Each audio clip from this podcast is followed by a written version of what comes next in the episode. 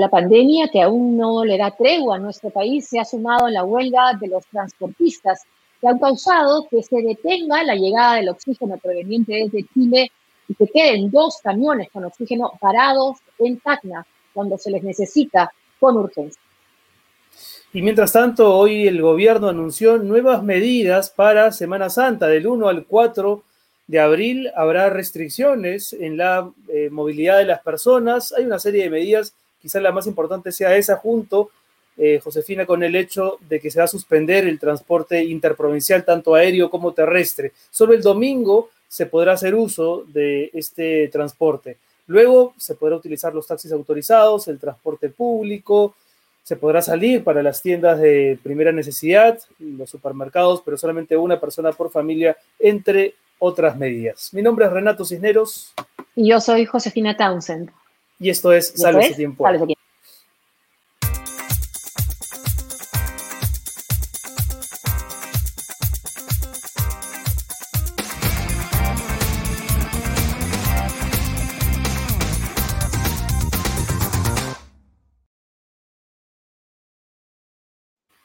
Estamos en vivo en nuestros canales de YouTube y de Facebook. Saludamos a toda la gente que se une a esta transmisión y también, por supuesto, a nuestro auspiciador Random House. Todos los libros del Faguara, Literatura Random House y Lumen con 40% de descuento hasta el 23 de marzo en tu librería favorita. Y ahí puedes comprar los libros de tus autores favoritos. Está, por supuesto, Mario Vargas Llosa, Gabriel García Márquez, Chimawanda Nosi y Renato Cisneros. Muy bien, gracias Random por estar con nosotros aquí en el programa. Eh, hoy día vamos a conversar con, lo habíamos anunciado ya más temprano en nuestras redes, con la presidenta de salud, la doctora Fiorella Molinelli, pero queremos que sea un programa eh, muy participativo, que la gente intervenga y tienen que saber que en nuestro canal de YouTube va a estar activado el super chat. Cualquier persona que nos esté siguiendo ahora mismo a través del canal de YouTube puede disponer de ese super chat para eh, hacernos llegar sus preguntas, sus dudas. Hay muchas preguntas, Josefina, respecto de cómo marcha la vacunación. Así que todos aquellos que hagan uso del superchat, pues tendrán acceso a, poder también de alguna forma comunicarse con la doctora Molinelli, a quien ya le damos las buenas noches. ¿Cómo hola, hola Renato, hola. ¿cómo están? Buenas noches. buenas noches, doctora. Felicitaciones por el programa. Muchas, gracias. Muchas gracias. Bueno, vamos a empezar con una pregunta que tiene que ver con la actualidad inmediata, ¿no? ¿Hasta dónde está afectando este paro de transportistas iniciado ayer y que tiene pinta de prolongarse durante algunos días más? ¿Hasta dónde está afectando tanto la, vacunación, que ya se ha iniciado hace una semana, y, el acceso a las dependencias de salud, de, de salud? De salud, de salud.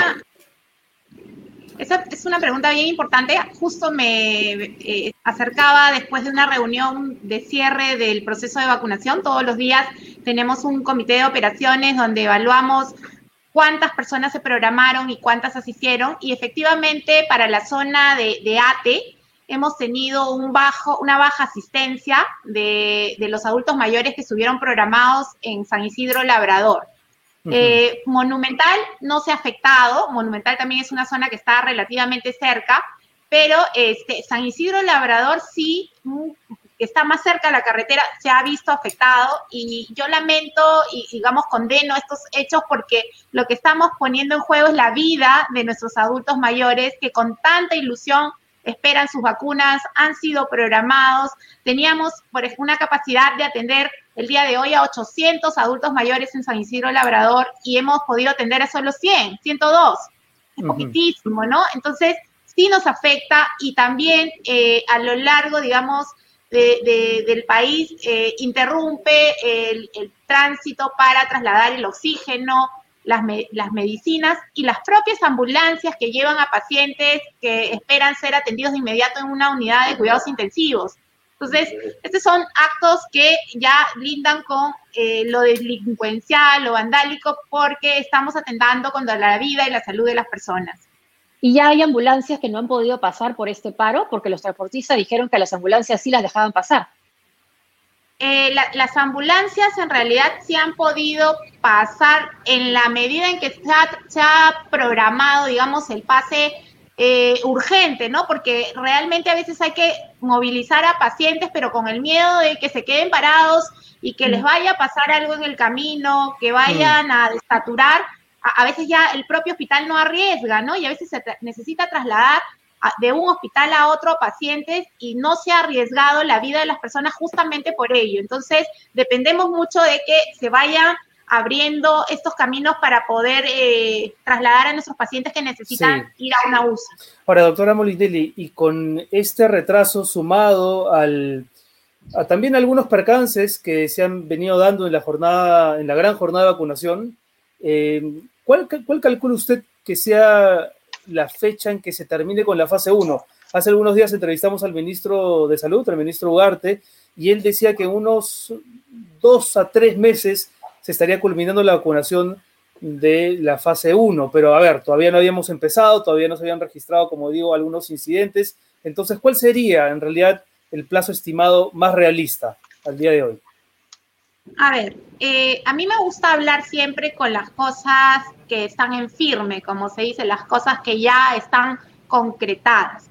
Y, lo cierto es que la semana pasada hemos recibido 50 eh, mil, eh, perdón, la antepasada, 50 mil vacunas de Pfizer, de las cuales 11.700 fueron destinadas para los adultos mayores del Seguro Social.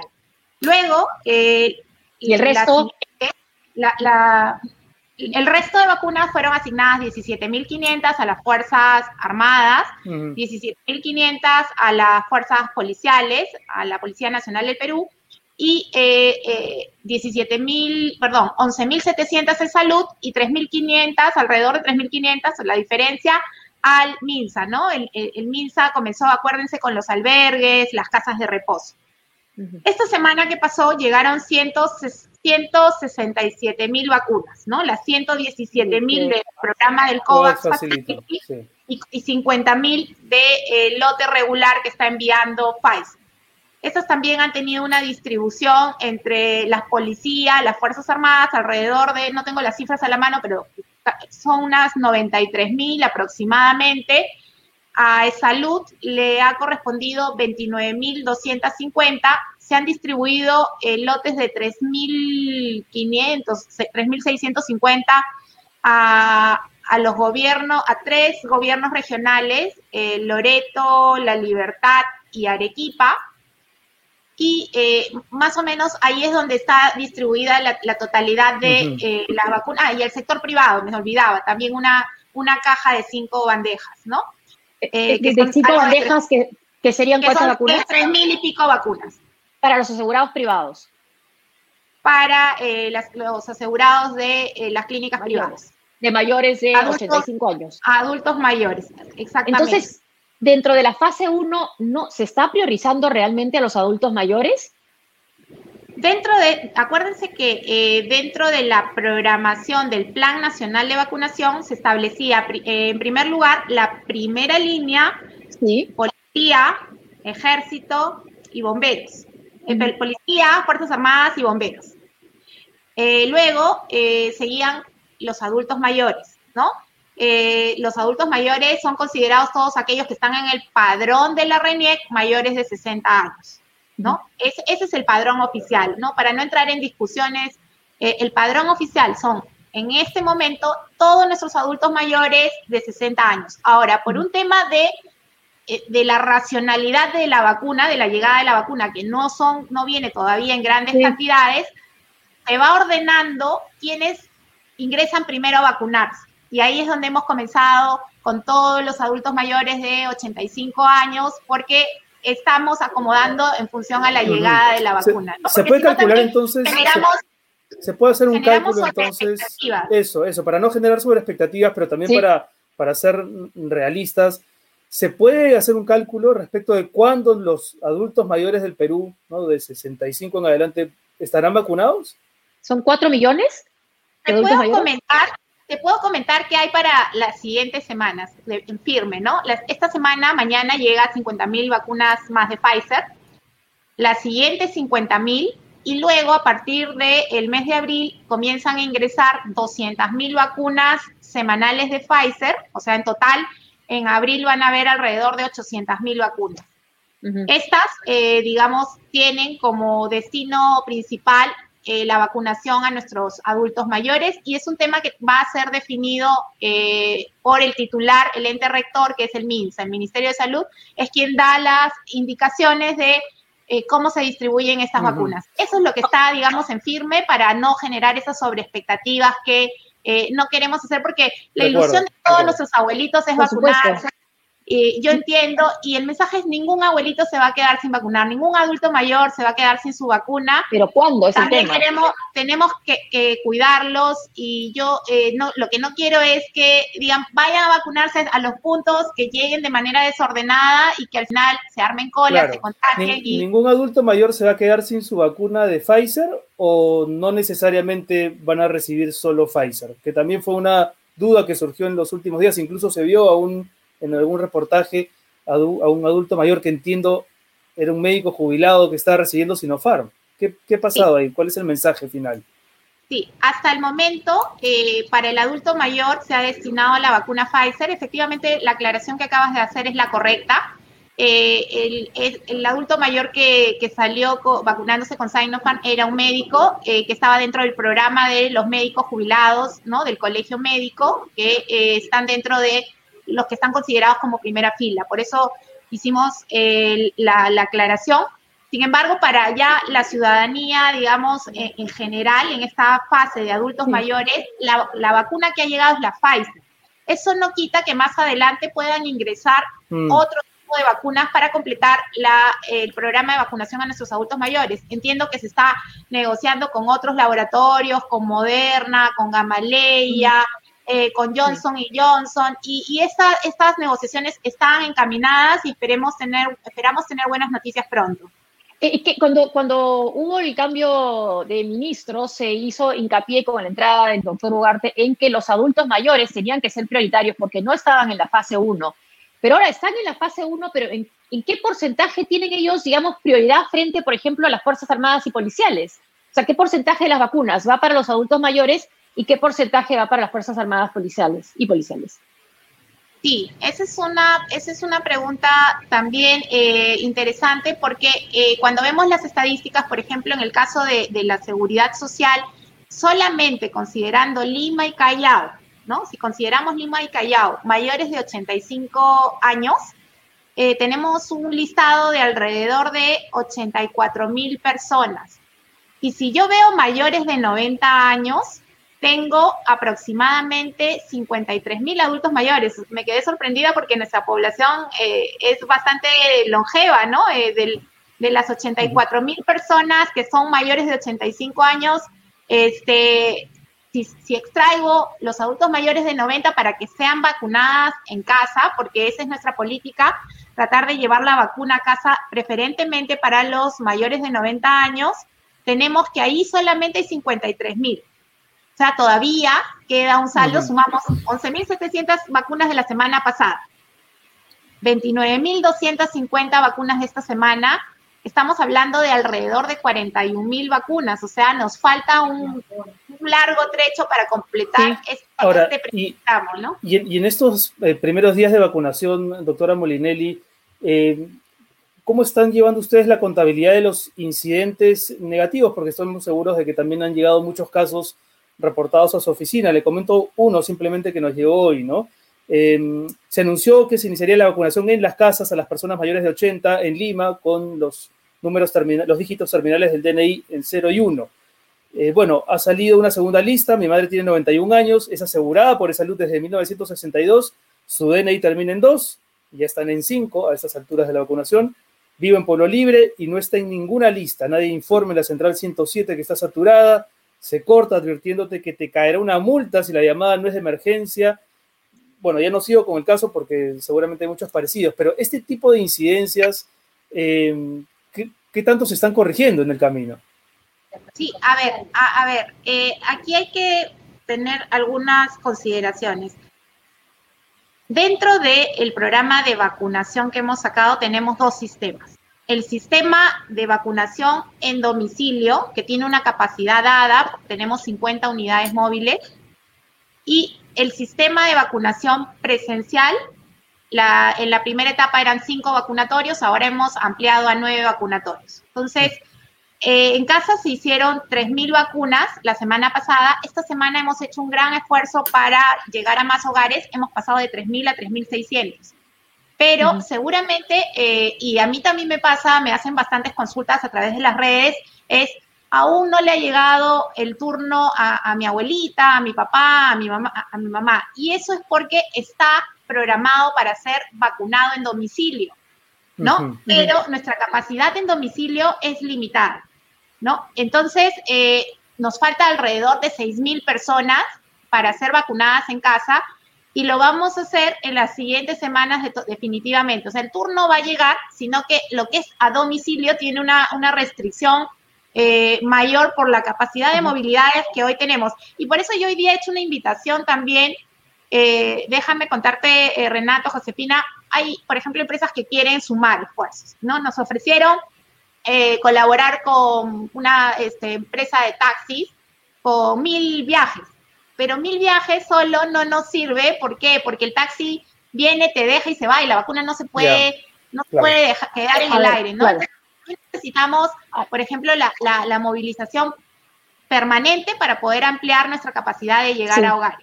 Hay preguntas acá, por ejemplo, ¿están aseguradas la segunda dosis para los adultos mayores? Porque incluso en el Reino Unido, por ejemplo, se ha espaciado la vacunación, se ha espaciado la segunda dosis para poder vacunar a la mayor cantidad de personas posibles. Entonces, la pregunta sería si está asegurada o si han determinado espaciar la segunda dosis. Y, por supuesto, provincias de Chiclayo, ¿cuándo, se, ¿cuándo llegan las vacunas a Chiclayo. Esas serían las regiones y dos, la segunda dosis. Sí, todo lo que es vacunación con segunda dosis, nosotros lo, tenemos programado en un sistema, o sea, conforme la persona se vacuna en automático, eh, ya aparece en nuestros registros eh, que la, debe ser vacunado a partir de los 21 días, ¿no? Puede, puede jalarse hasta la cuarta. ¿Tiene la dosis asegurada para la segunda dosis? Comienza, por ejemplo, el próximo ingreso eh, todavía no contempla la, segunda dosis, porque estamos recién en la segunda semana, o sea, tendríamos una semana más para ir avanzando, y la siguiente semana ya comenzamos a separar la segunda dosis para los primeros vacunados, ¿no? Y así vamos a tener que ir avanzando, midiendo lo que es segunda dosis con la programación, seguir avanzando con la programación de los nuevos. Es la única forma, yo entiendo la, frustración, entiendo que, eh, digamos, las ganas de seguir avanzando, pero eh, no está solamente en manos de salud. Ustedes entiendan que nosotros no somos los negociadores de la vacuna eh, y tampoco, digamos, definimos el número de vacunas que se nos asigna. en todo momento nuestra mayor voluntad es cooperar con, digamos, con el Ejecutivo en todo lo que se puede sumar ejercicio. Y regiones, regiones, eso, eh, perdón, perdón, eh, Relato, porque faltaban las regiones. Están, están escribiendo acá desde Apurima, que están escribiendo desde Chiclayo. ¿Cuándo llegan a las regiones eh, las vacunas? Nosotros hemos preparado un plan estratégico en donde arrancamos ya con las regiones, digamos, estamos con la logística ya preparada en algunas regiones como Arequipa, Lambayeque, La Libertad y Piura. O sea, ya, ya podríamos comenzar a, operar con algunas regiones, las más grandes quizás y, las que también han tenido mayor incidencia en cuanto a fallecidos eh, adultos mayores. Eh, y, solamente estamos listos para que eh, el MISA nos dé las instrucciones correspondientes y poder echar a andar, así como lo hemos hecho en Lima, esta, este mismo sistema en las regiones. No sé si, si tenemos una pregunta que haya llegado a nuestro superchat del canal de YouTube, a ver si la podemos tener en pantalla. A ver, pregunta Nati Russo. Buenas noches, esta semana les tocaba a las personas de 80 a 75 años, mi tío tiene 76. ¿Hay la posibilidad de que en la lista del próximo domingo salga ahora sí él, que correspondería a los de 70 a 75 años? Ya, a ver, hay una confusión respecto al cronograma de actualización de datos versus el cronograma de vacunación. Y esa es una reflexión también que debo hacer. La, hay un tema de eh, bases de datos desactualizadas en todo nuestro país y, no es responsabilidad de ninguna entidad en particular. Por ejemplo, no saben lo, lo que nos cuesta como salud poder encontrar a la, a la, población en sus domicilios con las bases de datos que tenemos registradas en salud, que es, es una de las más completas. O sea, salud tiene a toda su población registrada con nombre, apellido, teléfono, dirección, supuestamente correctas, y, cada persona está adscrita a un hospital, porque esa es la lógica de eh, la seguridad social. Cuando tú ingresas a la seguridad social, te asignan un establecimiento de salud y tienes que tener eh, llenado tus datos. Pero cuando vamos a, convocar a la población, no todos están eh, actualizados. Entonces, ¿qué hacemos? Cruzamos con otras bases de datos, cruzamos con la RENIEC, cruzamos con algunas fuentes de servicios públicos, de servicios básicos que, que están colaborando con nosotros, luz, agua, teléfonos, y entonces eh, cruzamos domicilios, cruzamos teléfonos para poder alcanzar a más ciudadanía. Anecdóticamente, cuando yo he ido a preguntar a, los ciudadanos sobre cómo se han enterado del de, eh, el llamado, la mayoría, aunque no lo crean, se enteran a través de la publicación del padrón en nuestra página web y a través del apps. ¿No? Pareciera, pareciera, pareciera, eh, digamos, no, no tan cierto, pero esa es la, la, realidad. No es que eh, todos seamos tecnológicos, pero están los nietos, los hijos, todo el mundo está deseoso de que el abuelito se vacune y entonces ayudan a encontrar. Entonces, para, para, para, responderle a, la, a, la, a nuestra eh, seguidora, un poco hay que diferenciar el padrón de registro del padrón de vacunación, ¿eso sería? Hay que distinguir la posibilidad de entrar a la página web para actualizar tus datos, dirección y teléfono, en caso sepas pues que tienes toda la plena conciencia de que tu dato no está actualizado, que tu dirección pues es la, de tu casa hace, hace 10 años. Entonces, ayúdanos a actualizar tu dato porque si no, cuando te llegue tu turno, no vamos a poder comunicarte.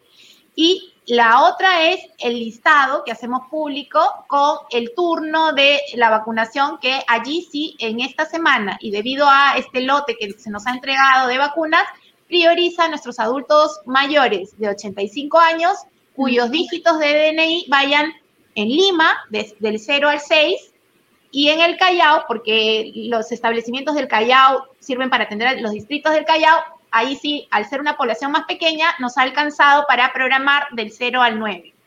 Ya, y qué están preguntando, ya, están preguntando mucho. Va a ser primero todos los adultos mayores que están, que pertenecen a, salud, que están asegurados con el salud, van a terminar primero de vacunarlos a ellos y después empiezan con el CIS y con los que no están haciendo, no, tienen ningún tipo de seguro, me dice una señora de 90 años, no tengo ningún tipo de seguro, ¿cómo, cómo va a ser? Ya, eh, allí estamos eh, en el MINSA, en el Ministerio de Salud, acaban de anunciar el ministro eh, que ya ellos han organizado su lista, también tienen empadronados a, sobre todo a, las personas que están afiliadas al CIS, que son bastantes. Pero todavía no empieza.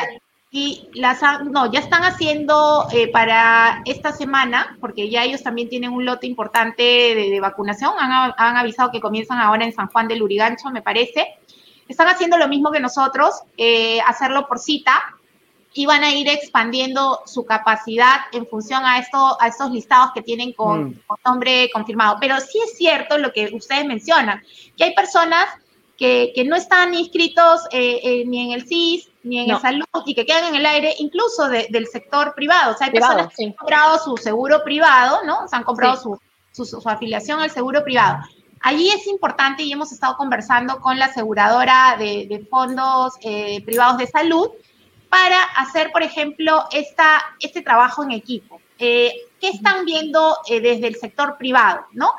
Ellos tienen una lista, por ejemplo, de 20 mil personas mayores de 80 años que pertenecen a una EPS, a una entidad prestadora de servicios de salud, pero que no están en e-salud y entonces podrían ir avanzando con eso.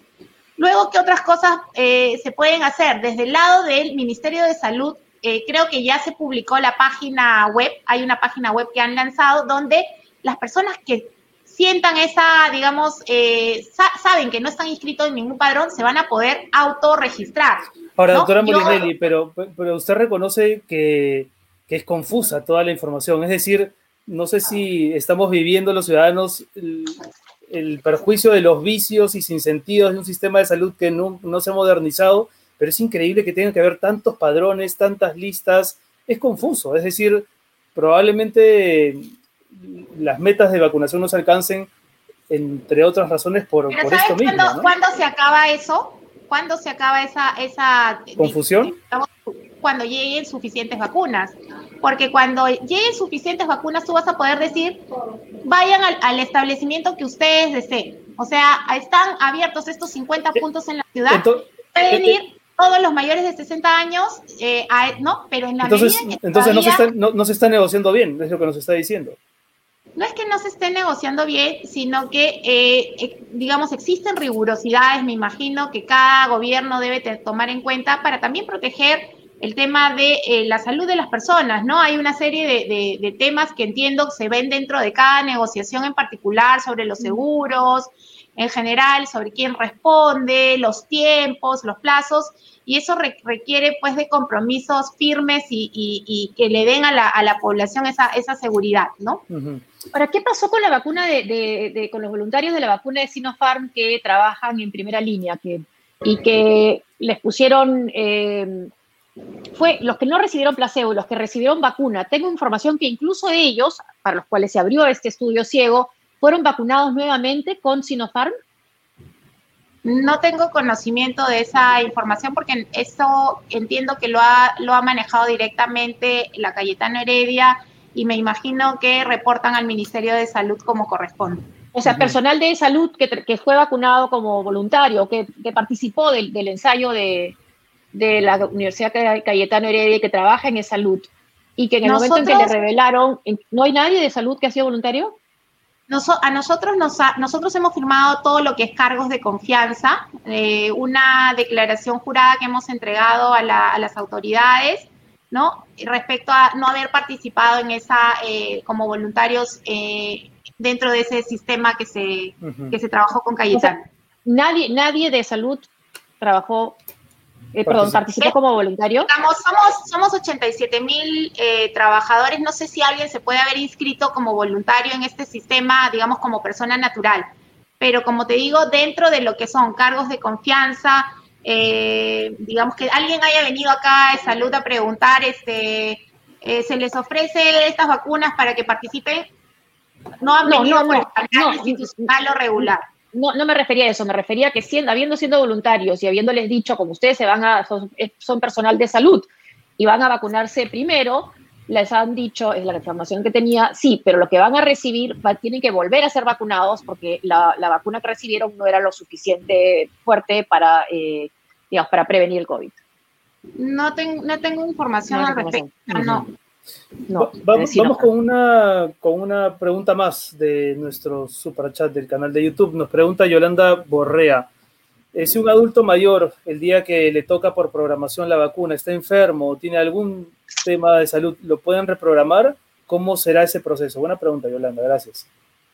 Sí, es bien importante. Eh, las personas pueden ser reprogramadas, tenemos una lista de rezagados, incluso hay personas que no han podido asistir porque no tuvieron, estuvieron citados, pero de repente eh, el hijo tenía que trabajar, no podía dejar el, trabajo, o porque ese día eh, justo todavía estaba con un resfrío, ¿no? Este, o, o estaba enfermo, entonces se les reprograma, ¿no? Pasan a una lista de rezagados para ser reprogramados y, y, si, y, si, sienten que ya están en, el momento de recuperación o ya está todo organizado, se puede reprogramar a través del 107 opción 0. Ahora, nosotros hacemos un, monitoreo de la línea 107 opción 0, tenemos un área de calidad.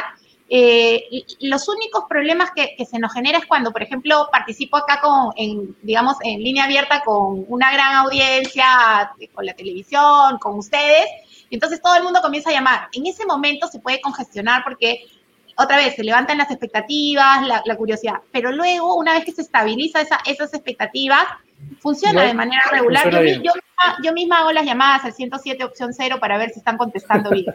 ahora preguntan, preguntan por los alérgicos, si los alérgicos se pueden vacunar. Eso está preguntando bastante. Y también otra pregunta, si las personas eh, con el sistema inmunitario debilitado, las personas que toman, por ejemplo, cortisona, que afecta el sistema de defensas, ¿no? Si es que se pueden vacunar, porque hubo una directiva sanitaria, 129, están citando, que decía que no, que los que toman corticoides no, y tampoco los que, las personas que tienen VIH ni tampoco las personas que están siendo, eh, que, están, que tienen tratamientos de quimioterapia.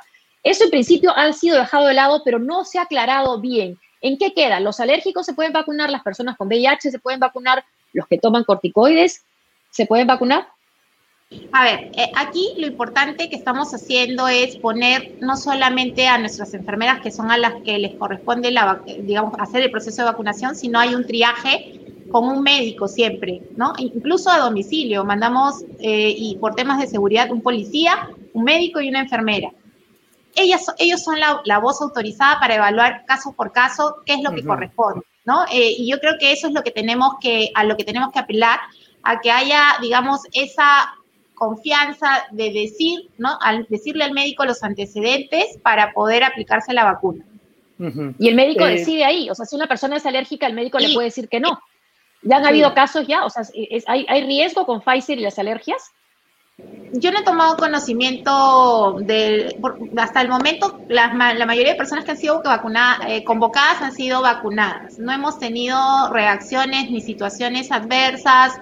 De repente, por el calor, a veces este, en la espera de los 30 minutos, eh, las personas, eh, digamos, este, les baja un poquito la presión o sienten, digamos, se sienten mareadas pero se les estabiliza y, se van a casa, ¿no? Ese es un, digamos, propio de... Precisamente por lo de la espera, están preguntando también si en el centro del Parque de las Leyendas, si no es posible habilitar un segundo turno, un doble turno, porque muchos adultos mayores están esperando y, aparentemente el personal no se da abasto para atender a todos, pero no se ha habilitado un segundo horario.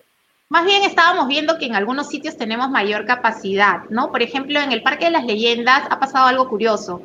Y, en realidad ha pasado algo curioso, eh, más allá que también ha superado nuestras expectativas, y es que el, sistema de autovacunatorio tiene mucha acogida. En Parque de las Leyendas tenemos doble sistema, el peatonal y el autovacunatorio. Y de la asistencia, de la concurrencia diaria, eh, el 80% es autovacunatorio. Entonces, estamos eh, evaluando, digamos, es como que estamos haciendo nuestro estudio de, demanda para satisfacer a, nuestro, a nuestros pacientes, es eh, si volverlo todo autovacunatorio, ¿no? Y, ya cerrar la parte presencial o dejar ambos sistemas mixtos, ¿no? Monumental, por ejemplo, Monumental es full autovacunatorio, tenemos 18 eh, filas de peaje, por decir, de, de vacunación, y te tiene una capacidad de 5.000 personas diarias. Y, hemos recibido, por ejemplo, a personas que han ido en mototaxi. Yo les preguntaba, este, ¿ha venido su auto particular? No, hemos alquilado, hemos contratado un taxi. O sea, prefiere la seguridad y además es muy cortísimo el tiempo em, empleado en, esta, en esta modalidad para poder atender a nuestros pacientes. Muy bien. Eh, pacientes insisten en los pacientes oncológicos, también en el público, si es que finalmente es una determinación del doctor que va al, domicilio o cuando ellos van a los lugares donde se está vacunando públicamente. ¿Quién, define finalmente eso? Pasan un triaje obligatoriamente. Pero se está, se está vacunando. es parte del proceso de vacunación. Entiendo que sí, aquellas personas que, por ejemplo, no, no están en, digamos, recibiendo quimioterapias, o sea, son personas que han tenido eh, cáncer y que ya está controlado, ¿no? O que ya lo han superado, entiendo que sí. Pero es un tema que tratamiento lo define, no. Lo define, eh, no, exactamente. Y, y es, un, es un tema que lo define el médico siempre en el triaje. Y la, vacuna de AstraZeneca, perdón, por Renato, tú, sí. Sí, no, los, beneficiados de la fase 1 ya, digamos, la fase 1 ya se ha cerrado en el sentido de que no se va a incorporar a nadie más en la fase 1. Lo pregunto porque los congresistas lo pidieron en su momento, los maestros también lo han solicitado, ser ¿no? añadidos a la fase 1 para poder em, empezar ya las clases. Personal del INPE lo ha pedido y ahora los transportistas que están en paro también están solicitando ser incorporados a la fase 1 porque se sienten en, riesgo de contraer el coronavirus? Bueno, si yo tengo que levantar una bandera, la voy a levantar por nuestros adultos mayores, por las personas con discapacidad y por las personas con enfermedades raras y huérfanas. Yo creo que sí, es nuestra prioridad y, desde salud vamos a hacer, eh, digamos, vamos a siempre levantar nuestro llamado de atención para que sean ellos los primeros vacunados. Por, eso, por eso la importancia eh, de, las personas que tienen las defensas bajas, ¿no? Que muchas veces coinciden cuando se habla de comorbilidades, se habla de ellos, ¿no? Entonces van a estar dentro de lo prioritario? Porque es confuso este tema de que no se vacunaban en principio los que tenían ese tipo de situación.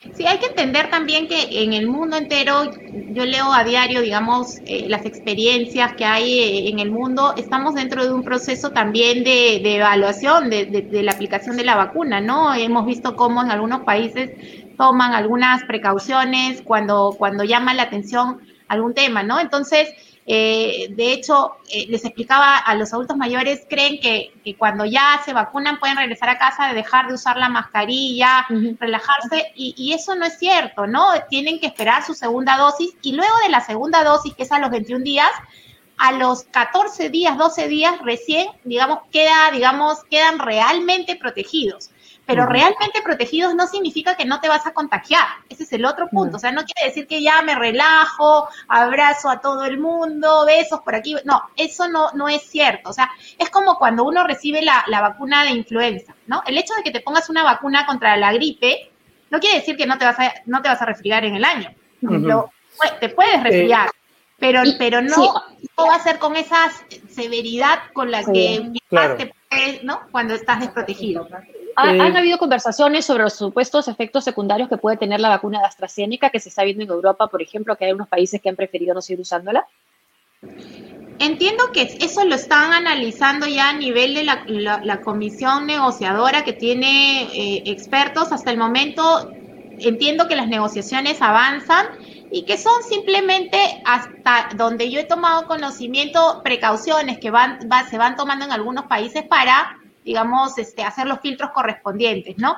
Pero no, no tengo mayor información al respecto. Doctora Molinelli, ¿se siguen repartiendo kits con ivermectina? Y en todo caso, si ya no, ¿cuándo dejaron de repartirse? Porque ha habido toda una polémica al respecto.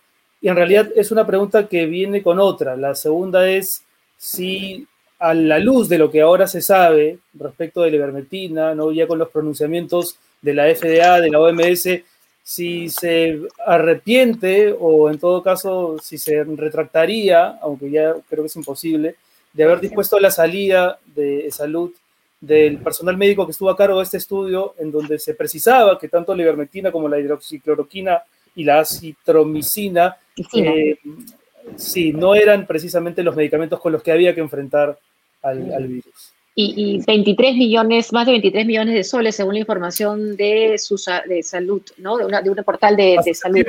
Solamente hasta septiembre, sí. La, la, ivermectina no ha sido retirada del protocolo, está dentro del protocolo y, está prescrita, digamos, para personas con comorbilidad. Ese es un primer se, se, sigue repartiendo en los kits está dentro del protocolo, pero aquí es bien importante señalar que... Pero ya no están los kits, ya no, ya no se reparten los kits, la Lo que está remarcado es que todo queda sujeto a la decisión del médico. O sea, es el médico quien indica. Si usted me pregunta si, si lo, recetan, vayan a visitar a los hospitales. O sea, se sigue, digamos, eh, recetando en, en la fase primaria los médicos lo siguen recetando. Entonces, yo creo que hay una desinformación porque no es que la FDA ha dicho que no, a, lo que está diciendo, lo que se está diciendo es que no hay evidencia suficiente de que, de que genere un efecto, digamos, a, favor. Protector ni terapéutico. Entonces, ¿por qué gastar esa cantidad de plata? Hay, estudios que todavía, digamos, hay estudios a favor, hay estudios que dicen no tiene mayor efecto. Eso es lo que, lo que hay ahorita en el, en el sistema, ¿no? Claro. Hay estudios a favor y hay estudios que dicen no tienen mayor efecto. Frente a si no hay algo cierto, lo que sabemos es que el oxígeno sí funciona, el oxígeno sí salva vidas. Entonces las preguntas que nos llegan de la audiencia es ¿por qué haber invertido tanto en ivermectina que todavía, como usted dice, no hay algo eh, absolutamente demostrado? Pero que somos el país que tenía un, realmente un desempeño trágico en cuanto a las personas que han muerto, ¿no? Y se ha usado mucho ivermectina. La citromicina y la hidroxicloroquina ya no se está usando tampoco. Entonces, ¿por qué destinar esa cantidad de, soles a esos medicamentos y no a comprar oxígeno? Que es lo que realmente parece ser urgente. Sí, tenemos 406 establecimientos de salud. En realidad, nuestro presupuesto eh, para la seguridad social es un presupuesto que está destinado a abastecer a 406 establecimientos, no, no es un solo hospital. Eh, y, ahí, digamos, va a depender de las demandas que hagan y, de la planificación que haga cada hospital. O sea, no es que este, desde, desde la sede central decimos compre, no, hay una planificación de acuerdo a lo que los médicos establecen. Mm. Y, aquí nosotros respetamos la independencia de los médicos al recetar. Eso, eh, digamos, no hay, no hay mayor creo que... ¿Pero quién compra? ¿Quién compra la, quién, quién hace las compras? La red. Cada red tiene su sistema, su sistema de, abastecimiento, de compras y eh, se va, se va gestionando de acuerdo a las necesidades de los, de pero, avalado. Lo que, sí es cierto, lo que sí es cierto es el oxígeno es un insumo fundamental y ahí estamos también trabajando eh, de manera, digamos, ardua con, con, con nuestros equipos eh, ustedes saben que en el caso del oxígeno, bueno, hay, dos empresas que tienen todo el, casi todo el mercado, ¿no? Hay una que tiene casi el 80% del mercado y ahí eh, hemos dependido muchas veces del insumo. O sea, uno puede tener las grandes plantas, los grandes isotanques y dependemos de que vengan a cargar, como, como ahora estamos viendo, ¿no? Que pasen los camiones cisternas que llevan eh, los, los, grandes isotanques cargados de oxígeno. ¿Qué es lo que hemos hecho al respecto? Estamos migrando hacia un sistema de compra de plantas de oxígeno. Las plantas de oxígeno nos dan cierta independencia y cierta autonomía. ¿Por qué? Porque dejamos de depender de un proveedor. Dependemos más que nada de un recurso que es libre, que es público y que es el aire. Las plantas de oxígeno lo que hacen es agarran, capturan el aire, lo secan, lo filtran, lo comprimen y lo transforman en oxígeno medicinal. Y estas plantas eh, tienen diferentes capacidades. Nosotros estamos tratando de comprar algunas bastante grandes, de 80 metros cúbicos, de 100 metros cúbicos, que nos permiten abastecer. ¿Y para cuándo, y para, cuándo estarían disponibles? Porque ya tenemos la mala experiencia del, del mal contrato hecho entre el MINSA y la UNI, que la verdad este, ha sido totalmente decepcionante en cuanto a la expectativa por tener plantas para este verano. Eh, en mi caso, ustedes saben que yo eh, a lo largo de, digamos, de los días publico a diario, ¿no? Eh, lo que vamos avanzando, porque es parte de la rendición de cuentas a la ciudadanía. Y ahí en el Twitter pueden ver las plantas de oxígeno que hemos ido inaugurando eh, tenemos para las próximas semanas 17 plantas más, por ejemplo, el, eh, a fin de mes instalamos cuatro, una en Ica, otra, otra me parece en Huacho. Eh, tenemos en dos puntos importantes más de, otras dos redes y así estamos avanzando y rindiendo cuentas porque es nuestro compromiso, ¿no? Sobre, sobre, lo de la, sobre lo de la rendición de cuentas, ¿en qué quedó esta recomendación que hizo la Contraloría en diciembre del año pasado para que se dispongan acciones administrativas contra usted? Luego de hallar eh, presuntas irregularidades, me parece que por compra de equipos por 4 millones de soles. ¿En qué quedó ese tema, doctora Molinelli? Ah, ya, eso, es bien interesante contar. A ver, eso eh, es una compra de equipos biomédicos que no es una, digamos, lo que se determina ahí es una responsabilidad administrativa. ¿Y qué, cuál fue la responsabilidad administrativa? Que el expediente se regularizó fuera de fecha. Para regularizar una compra en el sistema de compras eh, públicas ahora por emergencia, lo que, lo que se establece en la ley de contrataciones es tú primero compras y luego formalizas la compra. ¿Y qué quiere decir formalizar una compra?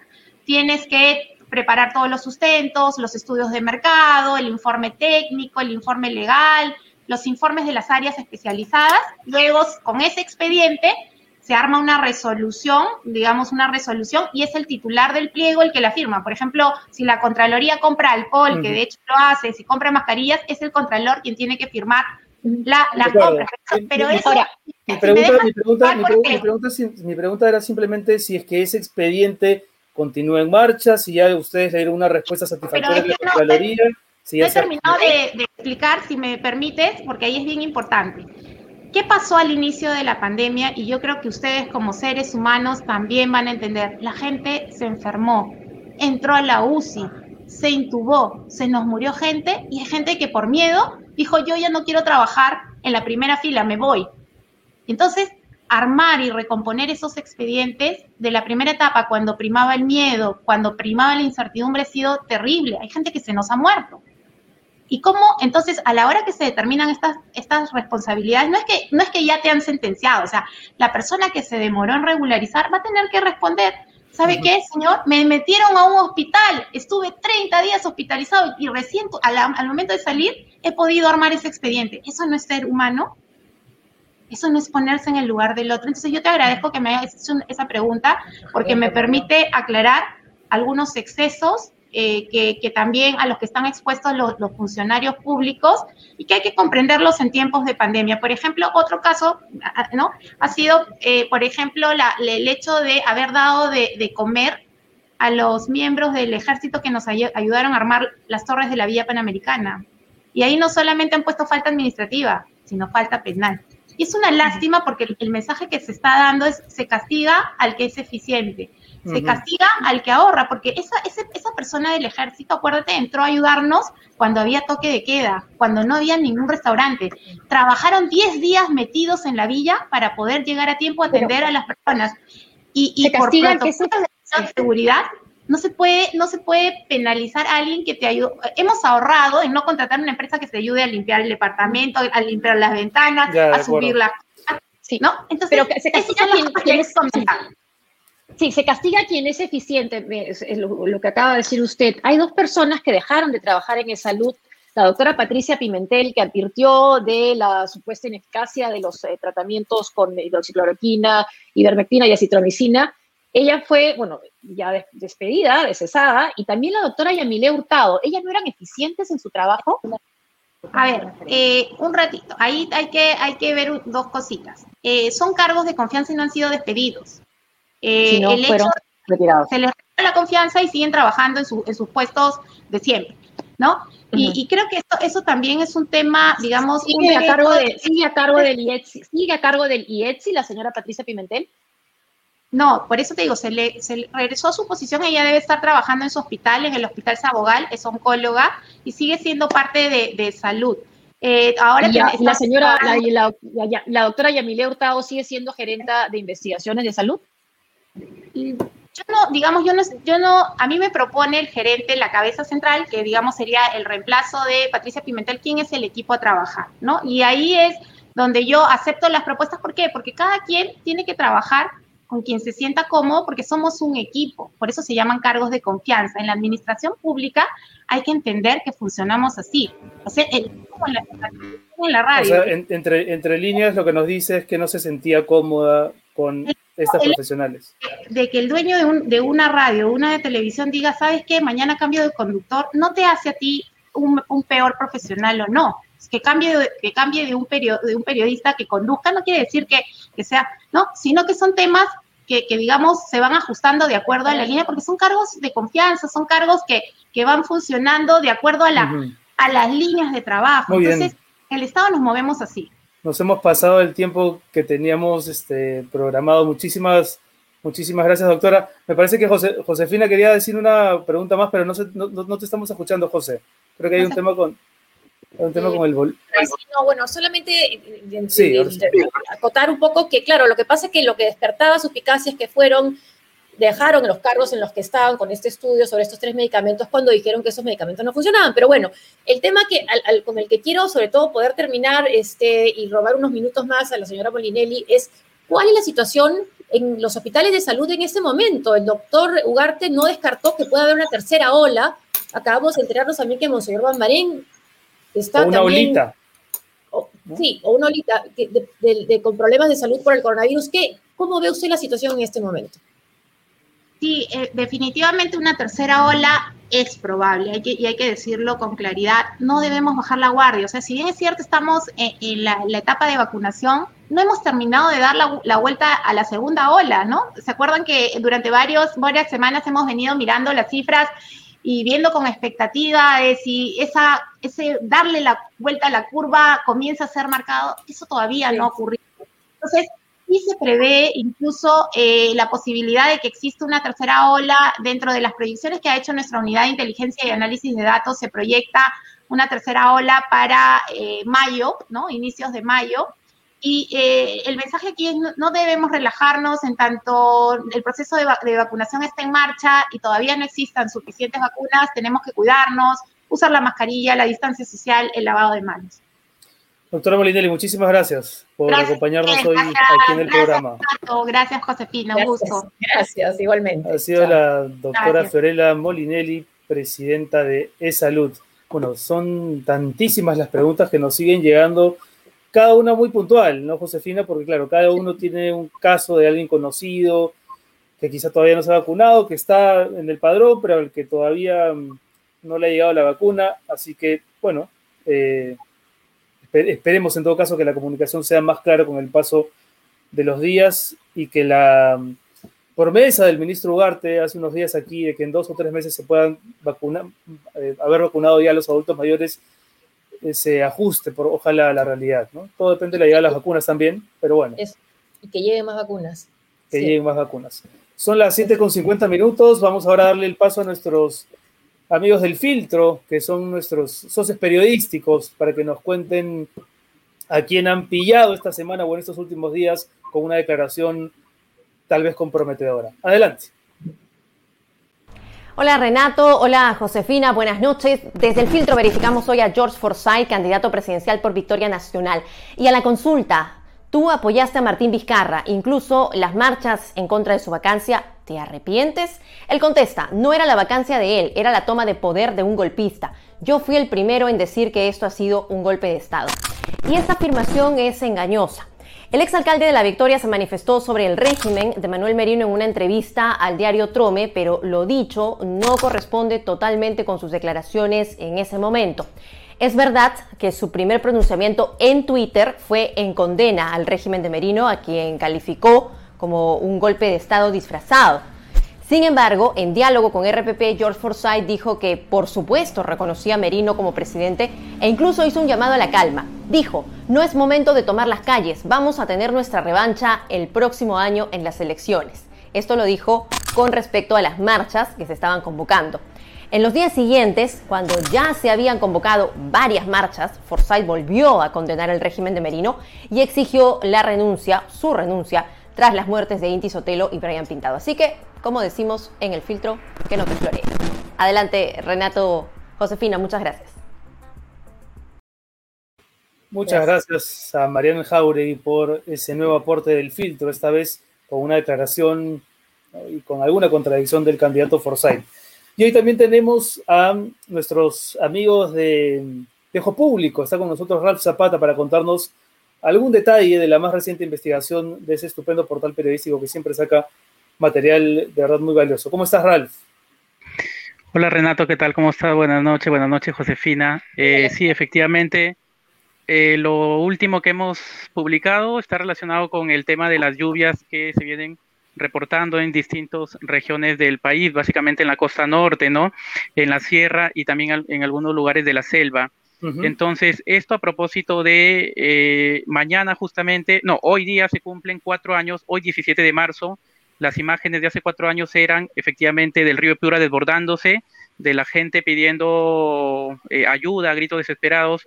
Han pasado cuatro años y la reconstrucción sigue siendo una promesa, Renato, porque eh, las lluvias que han, vienen ocurriendo nos han vuelto a enrostrar que efectivamente las ciudades del norte no están preparadas. Existen 29 eh, proyectos que buscan prevenir efectivamente este tipo de desastres por un valor de 20 mil millones de soles y sin embargo hasta ahora no se han ejecutado 29 ni siquiera proyectos. 29 proyectos para siete ciudades de la costa norte. Entre estos proyectos hay proyectos de defensa ribereña, de eh, proyectos para que las ciudades del norte tengan su eh, sistema de drenaje pluvial, porque ese es un problema, no tienen sistema de drenaje pluvial y entonces todo se acumula en las ciudades y luego se forman tremendos aniegos, ¿no? Entonces, estos eh, proyectos se encuentran aún en fase de estudios. Una vez que termine la fase de estudios, recién demorarán aproximadamente entre 3 y 5 años. Eso quiere decir que... va a pasar una década probablemente hasta que los pobladores del, del norte del país vean algún cambio favorable si es que llega a ocurrir. Exacto. Y una imagen que se ha hecho viral, Renato, te cuento por estos días, es precisamente que a falta de obras de reconstrucción, el río Piura está con qué? Con sacos de arena. Sacos de arena para poder defenderse ante, una ante un posible desborde del río Piura. Sigue lloviendo, sigue lloviendo en la sierra de Piura, se sigue acumulando el caudal, ojalá, Dios quiera, ya el tsunami había descartado desde el, inicio de año que no va a haber fenómeno del niño, pero hay lluvias que vienen haciendo que el caudal del río crezca y por varios sectores ya en la Sierra de Piura se ha desbordado el río. Ojalá que no pase nada porque sería penoso con todo esto que estamos viviendo, además el tema de la pandemia, más un fenómeno, más un desastre. Ojalá que no pase nada, Renato. La historia se repite, estaba pensando en Pisco. Gracias, Ralph. Gracias por, Por, esta información. Eh, y hay que estar muy atentos, no, solamente a lo que publica Jo Público, sino también a lo que, a lo que digan las autoridades respecto de, de, lo que está sucediendo en el norte, ¿no? Lo de, lo de Pisco fue muy parecido, Josefina, ¿no? Un abandono tremendo. y muchos años después, sí, sí seguían, seguían en las mismas. Muy bien, antes de irnos tenemos que nuevamente agradecerle a nuestro auspiciador Random House. Hay un 40% de descuento en los libros favoritos de cada quien. Pueden ir hasta el 23 de marzo a la, a la librería que más les guste y buscar los títulos de Lumen, de Literatura Random House, de Alfaguara, ya lo saben. Y los autores que estamos viendo ahí y el que estamos viendo más arriba. Vale, ¿cómo te, cómo te gusta vacilarme ya? Son las 7.56. Interactiva School también nos acompaña aquí en Sálvese quien pueda. Gracias Interactiva, una plataforma virtual educativa para todos aquellos que vieron interrumpida su educación primaria o secundaria. Gracias por confiar en nosotros también. Y nos vamos invitando a la gente a que se suscriba en nuestro canal de YouTube, denle clic a la campanita, eh, háganse miembros de la comunidad de Sálvese quien pueda, que tiene beneficios bien interesantes que ya les iremos contando en las, en las próximas emisiones. Y nos encontramos el viernes, Josefina. ¿Se puede decir el nombre del entrevistado el viernes o no? No, no, no, no todavía no. Muy bien, entonces hasta el viernes, sálvese quien pueda. Gracias.